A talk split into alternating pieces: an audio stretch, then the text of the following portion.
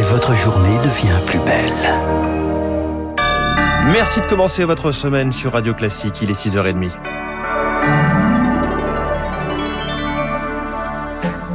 La matinale de Radio Classique avec François Geffrier.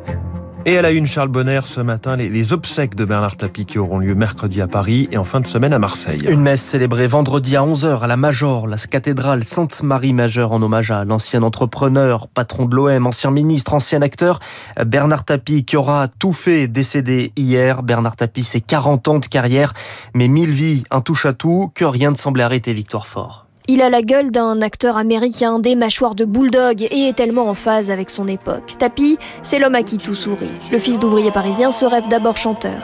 Réussir sa.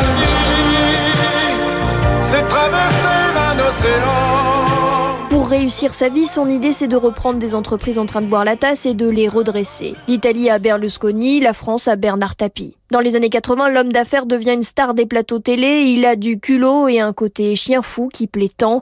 Entretien de 1983. Ma course en avant est pratiquement le résultat d'une affaire qui se met sur une autre et qui se cumule les unes après les autres et qui vous amène à ne plus savoir après quoi vous courez en fait. Euh... Génie pour les uns, charlatan pour les autres. Il ne laisse pas indifférent. Même le président est sous le charme. Mitterrand veut le voir à l'Assemblée nationale, puis au ministère de la Ville en 92. Tapis, c'est l'homme qui tourne avec le louche et débat avec Le Pen. Son cheval de bataille, c'est faire chuter le FN dans les Bouches du Rhône, sa région d'adoption qui lui rend si bien. Mania des médias et du sport, figure du showbiz et du biz tout court, Bernard Tapie a passé sa vie à décloisonner les univers. Victoire fort, décloisonner, décloisonner les univers. Bernard Tapie l'a fait donc aussi en politique, vous l'évoquez, victoire en 1989. C'est au cœur de son engagement, lutter contre le Front National. Il accepte le débat face à Jean-Marie Le Pen, un débat resté dans les archives. Vous êtes un matamor, vous êtes un tartarin, un bluffeur. C'est pas parce que vous avez une grande gueule et que vous criez oh, fort que non, vous mais arrivez... Poli, mais monsieur. je peux pas être vous poli êtes sorti avec des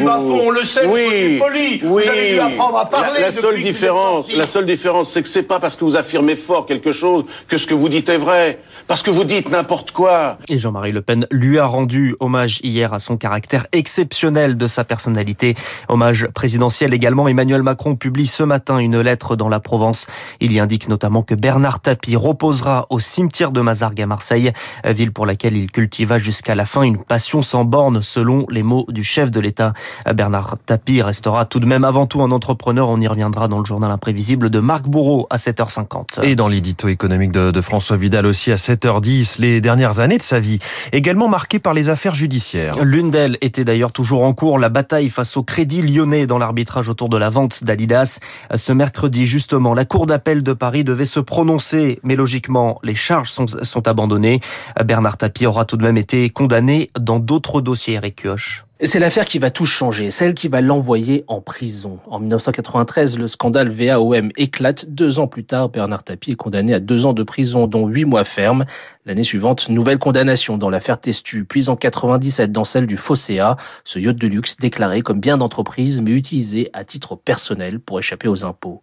Les déboires judiciaires le suivront jusqu'au bout. La bataille qui l'oppose au Crédit Lyonnais sur la vente d'Adidas va durer plus de 25 ans. En octobre 2020, lors d'un nouveau procès, il lance au magistrat la comédie, ça fait 15 ans que ça dure, je n'ai rien à foutre ici. Un coup de sang, signe d'une difficile relation de Bernard Tapie avec la justice, comme se remémore Éric de Montgolfier, procureur en charge du dossier VAOM. C'est quelqu'un qui sait faire preuve d'une certaine habileté dialectique, tendant à impressionner le procureur que j'étais, parfois les insultes aux juges et aux enquêteurs, les traitant notamment de gestapistes. C'était aussi ça, Bernard Tapie. Bernard Tapie ne connaîtra pas la conclusion de son dernier procès, du combat de sa vie, comme l'affirmait son avocat Hervé Temim. Le tribunal devait se prononcer ce mercredi. Bernard Tapie étant décédé, la cour d'appel ne prononcera ni relax ni sanction.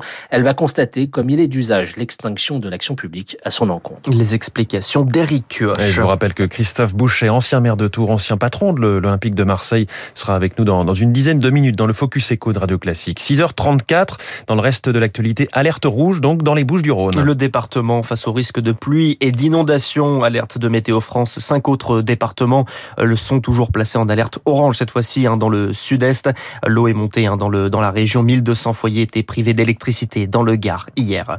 Une déflagration, l'église catholique face à la réalité des abus sexuels.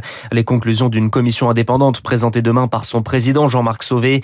C'est l'église qui l'avait commandé. Et deux ans, après deux ans et demi de travaux, le rapport de 2500 pages doit présenter un état des lieux et une quarantaine de propositions, Marc. De l'aveu même de l'épiscopat, ce rapport s'annonce comme une épreuve de vérité et un moment rude et grave. Voilà qui témoigne de la fébrilité de l'Église catholique. Selon le président de la commission Jean-Marc Sauvé, depuis 1950, ce serait plus de 3000 prêtres et religieux à 95% des hommes qui se seraient livrés à des viols, à des attouchements. Certains membres de la commission évoquent même des tortures et de l'esclavage. Ils ont longuement entendu le récit de centaines de victimes, des professionnels pourtant aguerris, médecins, magistrats, sociologues, qui disent avoir été ébranlés par ces deux ans et demi de travaux au point d'être accompagnés pour certains. Ils décrivent un système qui a permis des abus à grande échelle, sans doute plusieurs dizaines de milliers de victimes.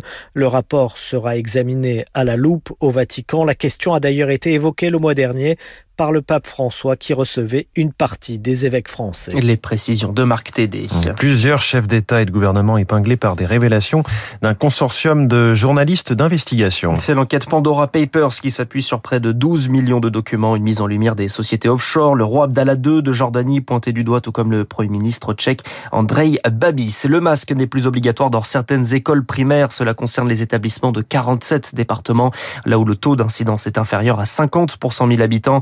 Le masque reste exigé pour les enfants de plus de 11 ans ainsi que pour les enseignants. Un mot de sport pour euh, terminer. Et puis Saint-Etienne sauve son derby. Les Verts arrachent le nul contre Lyon. Un but partout. Merci beaucoup. C'était le journal de 6h30 signé Charles Bonner. Vous revenez tout à l'heure à 7h30. La presse